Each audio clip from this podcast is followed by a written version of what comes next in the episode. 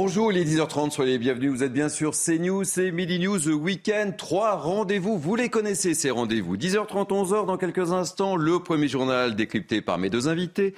12h, 13h, la partie débat avec trois grands témoins. Et puis 13h, 14h, le grand journal de la mi-journée de CNews. Tout de suite, voici les titres de cette première édition.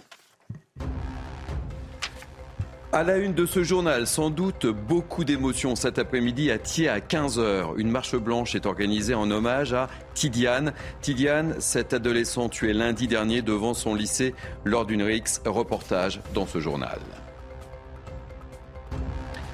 La réforme des retraites, la suite. Les organisateurs de jeunesse manifestent à leur tour contre la réforme des retraites. Un rendez-vous fixé à 14h cet après-midi, place de la Bastille à Paris. 3500 policiers et gendarmes seront mobilisés. Elisa Lukavski nous donnera tous les détails de cette manifestation. Dans ce journal, un chiffre, oui, un chiffre, 400 milliards d'euros, le budget de l'armée jusqu'en 2030. L'annonce a été faite hier par le chef de l'État, et cela dans un contexte de guerre avec le conflit en Ukraine. Explication et analyse. Enfin, à la fin de ce journal, je vous invite à un spectacle. C'est le spectacle le plus primé de tous les temps. Cela s'appelle Les producteurs de Mel Brooks et adapté par Alexis Michalik. C'est à l'affiche au théâtre de Paris. Immersion dans les coulisses de cette comédie musicale. Voilà, soyez les bienvenus avec moi ce matin. Louis Morin, journaliste. Très heureux de vous retrouver, mon cher Louis. Très heureux également. Vous êtes en forme? Ah bah oui, c'est tout. Patrice Arditi, journaliste, toujours aussi en forme? En forme. Une vraie harmonie, vous êtes tous les deux en bleu? On ne s'est pas concerté. Vous n'êtes pas concerté. Et euh, Harold Iman, notre spécialiste des questions internationales, puisqu'on parlera euh, vraisemblablement, et je l'ai dit, de l'Ukraine. Cinq jours après la mort de Tidiane, cet adolescent de 16 ans tué dans une rixe près de son lycée à Thiers dans le Val-de-Marne, une marche blanche est organisée à 15h cet après-midi dans la commune et vous allez l'entendre, beaucoup, beaucoup d'habitants promettent d'être présents pour soutenir la famille, mais présents également pour appeler au calme. Reportage de Jeanne Cancard et Fabrice Elsner. Euh, je dessine des ailes d'ange parce que bah, c'est un ange qui est parti trop tôt. Pour dire au revoir à son ami, Leïla prépare des banderoles qui seront brandies cet après-midi tout au long du parcours que Tidiane faisait chaque matin pour se rendre à l'école. Il faut quand même lui faire un peu justice pour montrer aux gens qu'on est là. C'est pas quelqu'un de méchant ou quelqu'un de mal qui était très gentil, qui était toujours là. Je vais demander aux jeunes du quartier qu'ils puissent euh, venir euh, mettre leur empreinte avec de la peinture de couleur et euh, qui marque leur prénom. On va marcher avec à la marche blanche et à la fin, bah, on va aller la donner à la famille.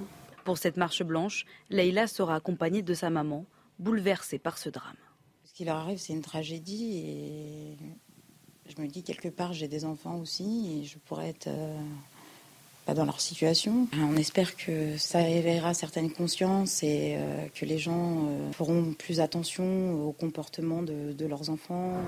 À 15h, le cortège partira du domicile familial avant de se rendre devant le lycée de Tidiane, où la plupart des élèves seront présents. Je vais aller à la marche blanche parce qu'il est mort en héros parce qu'il a voulu s'interposer entre un conflit. Il n'aurait pas dû mourir comme ça. Il avait la vie de son lui, donc euh, je vais y aller avec des amis. À travers cette marche blanche, la famille de l'adolescent souhaite aussi apaiser les tensions et appeler au calme. Louis, euh, Patrice, on est toujours euh, étonné par ce, niveau de violence chez ces jeunes. Les marches blanches se, se, répètent finalement à chaque fois avec toujours des appels euh, pour éviter euh, la violence. Mais finalement, la question, c'est qu'est-ce qu'on fait? Qu'est-ce qu'on fait pour éviter cet enlisement dans la violence avec euh, finalement des cités qui sont toujours plus violentes sur un modèle de mimétisme, mais également en fait sur une culture de la violence qui s'est importée des États-Unis, mais pas que, qui s'est aussi développée dans nos cités maintenant depuis des décennies. Qu'est-ce qu'on fait concrètement pour lutter contre tout ça et pour éviter justement eh bien, que ça se reproduise, que des, jeunes, toujours plus jeunes quand même, hein, puisque on voit bien euh, l'âge de, Tidiane, eh bien, tombent sous les coups, euh, parfois, et de plus en plus d'ailleurs, euh, sous les coups proférés avec des armes. Ce qui est terrible, Patrice, c'est en fait, ce sont toujours de plus en plus d'ailleurs des, violences gratuites, ce qu'on appellerait des violences gratuites. Toujours. pratiquement dans un contexte de, de rivalité. Ce qui est absolument épouvantable, c'est que ce jeune homme ne posait absolument aucun problème et ça, et ça tombe sur lui, une fois de plus, quelqu'un qui a essayé euh, de, de, de, faire une médiatisation, de, de s'interposer. Alors on ne peut que penser évidemment aux, proches de, de, Tidiane aujourd'hui, mais, mais, mais, mais, ce contexte de rivalité entre bandes, c'est épouvantable, ça démarre sur n'importe quoi. Ça peut être une rivalité euh, euh, de secteur, ça peut être une rivalité à cause de la drogue, ça peut être une, une rivalité amoureuse, et ça aboutit à, à, à, ce genre de drame. Ce, ce qui est épouvantable, c'est qu'on va analyser la chose en disant c'est encore la faute des parents euh, qui laissent leurs enfants dehors. Mais je ne pense pas que, et d'ailleurs d'autres personnes l'ont dit, euh, que des parents souhaitent que leurs enfants deviennent des délinquants. Et on suivra évidemment sur ces news cette marche blanche. Allez, on va parler maintenant de la réforme des retraites. Un nouveau défilé, je le disais dans le titre, nouveau défilé cet après-midi à Paris contre cette réforme. Une manifestation activement soutenu par la France insoumise, qui espère rebondir sur le succès de la manifestation intersyndicale de jeudi dont on a beaucoup parlé. Un vrai casse-tête pour la police. Le cortège doit accueillir étudiants et militants anticapitalistes. Seulement voilà, il sera dépourvu de services d'ordre à la différence des cortèges syndicaux. Explication, Elisa Lukavski. On en parle juste après dispositif de sécurité important hein, pour cette marche contre la réforme des retraites qui partira à 14h, place de la Bastille, à Paris, pour rejoindre la place de la euh, Nation. Une mobilisation euh, soutenue hein, par euh, la France insoumise et où participeront une dizaine d'organisations de jeunes. Des Gilets jaunes pourraient également s'inviter hein, en tête de cortège. Des participants, vous le voyez, de différents horizons. Et c'est là la grosse différence par rapport à jeudi et à la mobilisation intersyndicale qui avait réuni plus de 80 000 personnes jeudi, les services d'ordre des organisations professionnelles avaient pu garantir euh, la bonne marche du défilé aux côtés des forces de l'ordre et ce, malgré la présence de Black Bloc venus en nombre. Aujourd'hui, selon nos confrères du Figaro, eh entre 100 et 200 éléments radicaux sont attendus.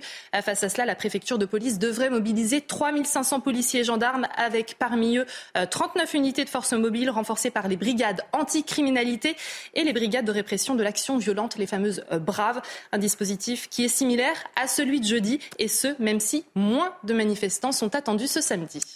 Alors là, la question qui se pose, on espère qu'il n'y aura pas de débordement suite aux propos de Elisa Lukowski sur euh, les méthodes d'encadrement de cette manifestation, Louis. Et d'autant, Thierry, que c'est la manif fourre-tout aujourd'hui.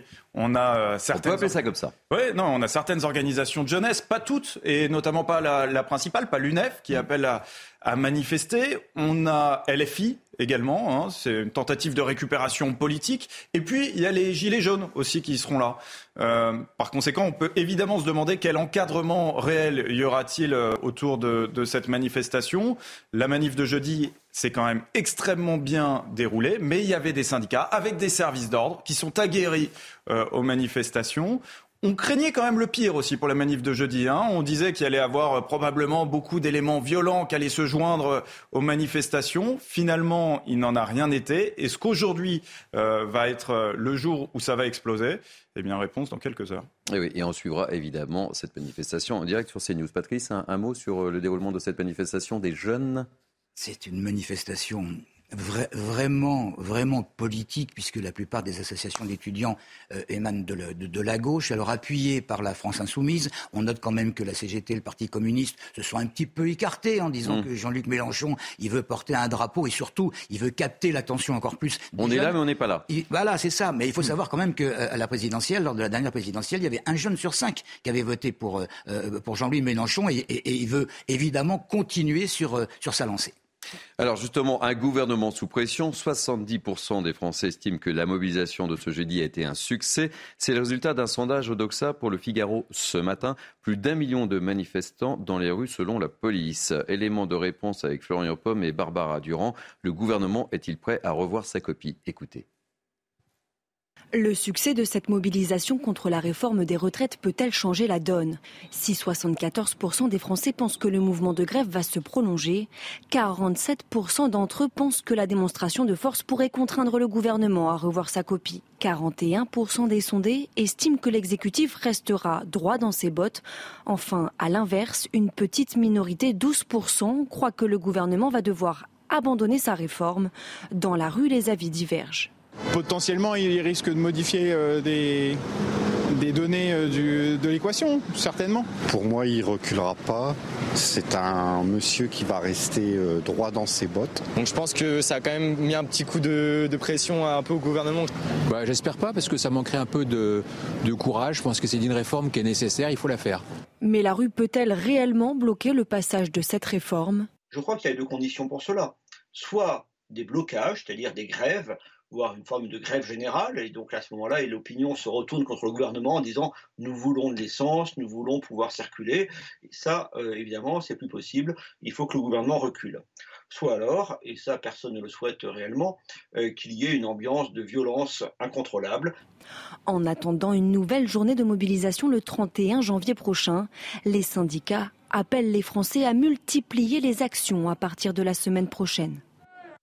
Alors, Louis Patrice, question, euh, est-ce que vous pensez que le gouvernement serait susceptible de lâcher un peu de l'Est? Mais j'ai envie de vous dire, en fait, ça va dépendre de comment ça va se passer cet après-midi. On parlait euh, de l'insécurité potentielle qu'il pouvait y avoir dans les manifestations.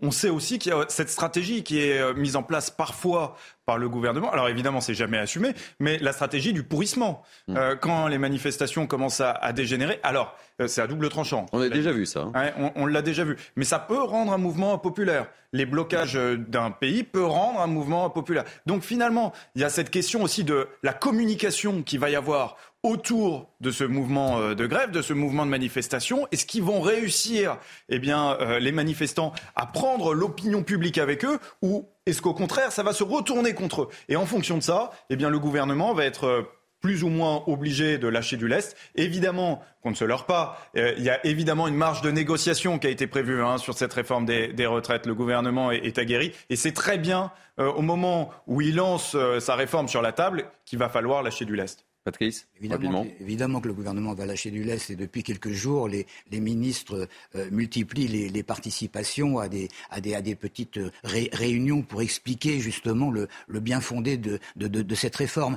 Alors, alors euh, il y a une marge de manœuvre, quand, comme le disait Louis, ça va dépendre de beaucoup de choses. La rue, elle est prête effectivement à, à, à manifester parce que 44 ans de cotisation, c'est difficile à expliquer, c'est difficile à admettre. Maintenant, il faut beaucoup d'explications il faut beaucoup, évidemment, de, bon sens de la part des, gens qui nous gouvernent. Et la communication, une fois de plus, avec un grand C, est un enjeu extraordinaire.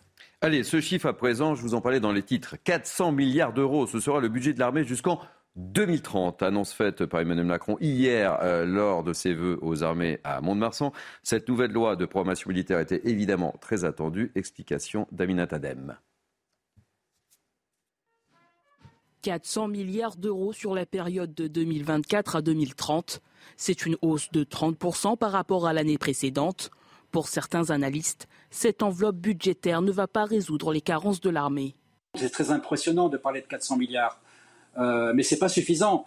Euh, c'est pas suffisant parce qu'en réalité, la loi de programmation de, de, transformation vise à mettre de cohérence dans ce qu'on a actuel. En fait, on ne change pas le format. C'est-à-dire qu'on aura toujours une armée avec 200 000 hommes, c'est-à-dire un format très réduit.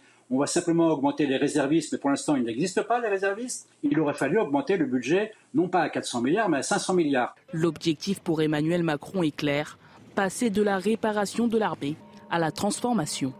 Il y a un certain nombre de domaines dans lesquels il va y avoir des efforts capacitaires.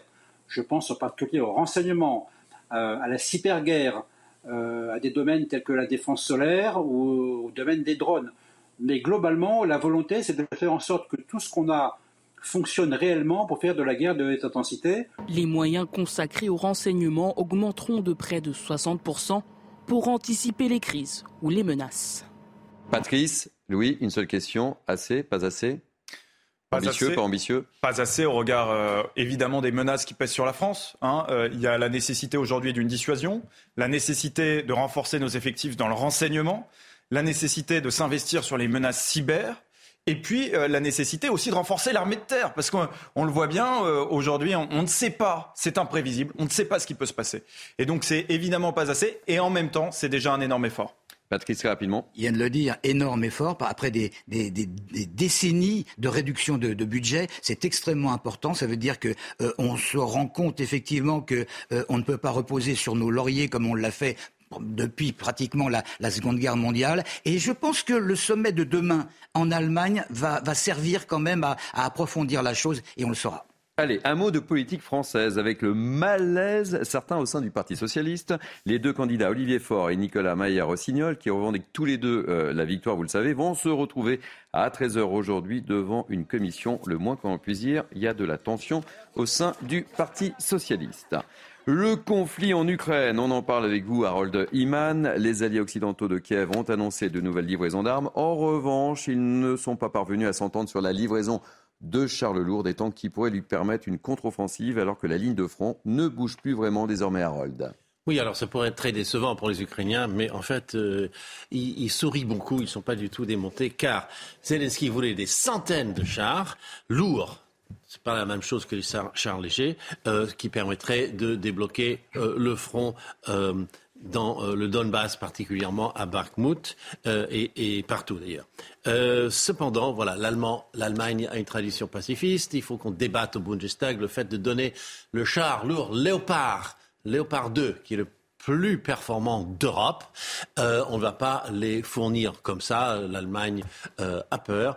Et ce qui se passe, c'est que tous les autres pays qui ont ce genre de modèle voudraient les donner aussi euh, aux Ukrainiens. Donc voilà ce qu'on a trouvé. Les soldats ukrainiens iront s'entraîner en Pologne en attendant que la décision se fasse à Berlin. Et voilà un petit peu pourquoi personne n'a paniqué, sachant aussi que les États-Unis suivent le rythme. Ils ne donnent pas leur char lourd. La France ne donne pas encore les euh, Leclerc. Il y a que uniquement les Britanniques qui ont donné 14 chars lourds. 14, ce n'est pas assez pour changer la donne. Alors, Harold, les forces russes peinent à, percer le, périmètre de défense ukrainien, une force de mercenaires, euh, la sinistre organisation Wagner dont on parle beaucoup, qui appuie l'armée russe.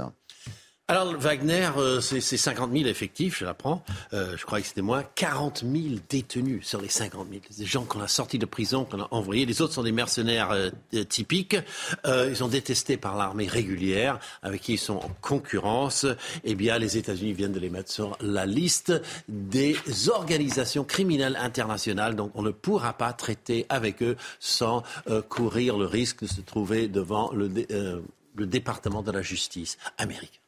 Merci beaucoup, Harold, pour ces précisions. Allez, on termine ce sujet par euh, le spectacle dont je vous ai parlé dans les titres, Place à la culture. C'est euh, le spectacle de Broadway le plus primé de tous les temps. Ça s'appelle Les Producteurs de Mel Brooks, adapté par euh, Alexis Michalik en ce moment à l'affiche au Théâtre de Paris. Visite guidée, Soumaya Lalou, Olivier Gondloff.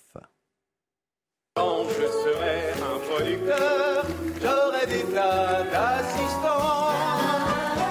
Après 50 ans de succès mondial, le scénario des producteurs est mis en scène en France pour la première fois. C'est l'histoire d'un producteur en manque de succès et d'un comptable malhonnête. Dans certaines circonstances, un producteur pourrait gagner plus d'argent avec un four qu'avec un succès. Les deux hommes s'associent pour mettre en scène la pire représentation jamais écrite afin de remporter le pactole de l'assurance. Avec un réalisateur raté, ils produisent Des fleurs pour Hitler, Censée être un biopic du dictateur, la pièce est finalement perçue comme une satire et suscite les rires des spectateurs. En tout deux heures sans entracte, de spectacles burlesques intenses, hauts en couleur et en strass. C'est vrai que c'est un véritable marathon. On a quelques petites pauses en, coulisses, mais vraiment histoire de boire un coup d'eau, de voilà. Euh, mais vraiment pendant deux heures, on a beaucoup de changements de costumes, euh, de perruques. Euh, on passe d'un rôle à un autre. Moi, par exemple, j'ai un changement de costume qui se fait en cinq secondes sur le côté de la scène avec une habilleuse. je passe une petite vieille avec un déambulateur à nouveau à Oula avec la robe, la perruque, le glamour. Donc c'est vrai que c'est il faut être en, bonne forme pour tenir ce spectacle. Un spectacle qui nécessite un long moment d'entraînement pour les 16 comédiens. On a un échauffement euh, corporel, on a un échauffement vocal, et ensuite on a des notes. C'est-à-dire que soit le metteur en scène résident, soit euh, le chef d'orchestre nous donne des notes. On a un quart d'heure, on va dire, de euh, refaites-moi ci, refaites-moi ça, ça quand tu fais ci, voilà, de notes. Et puis après, on a une heure de préparation. Les spectateurs ressortent avec le plein d'émotions. Oh, je sais pas quoi dire, c'était très bien. Je suis très ému. Merci encore. Le rythme, euh, voilà, un rythme effroyable, une mise en scène euh, extraordinaire.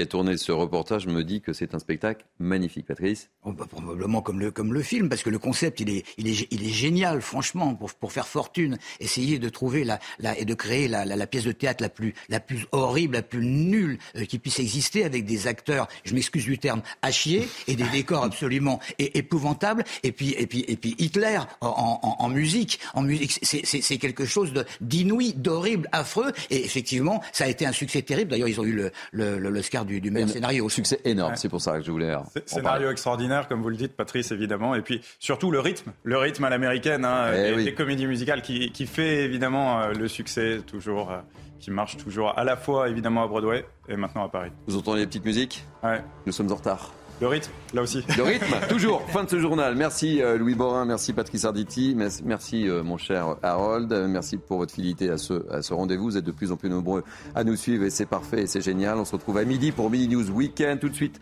les belles figures de l'histoire avec Émeric Émeric- Émeric Pourbet. Émeric Pourbet. Et, et moi, je vous donne rendez-vous tout à l'heure à midi. Even on a budget, quality is non-negotiable. That's why Quince is the place to score high-end essentials at 50 to 80% less than similar brands. Get your hands on buttery soft cashmere sweaters from just 60 bucks, Italian leather jackets, and so much more. And the best part about Quince, they exclusively partner with factories committed to safe, ethical, and responsible manufacturing. Elevate your style without the elevated price tag with Quince. Go to quince.com slash upgrade for free shipping and 365-day returns.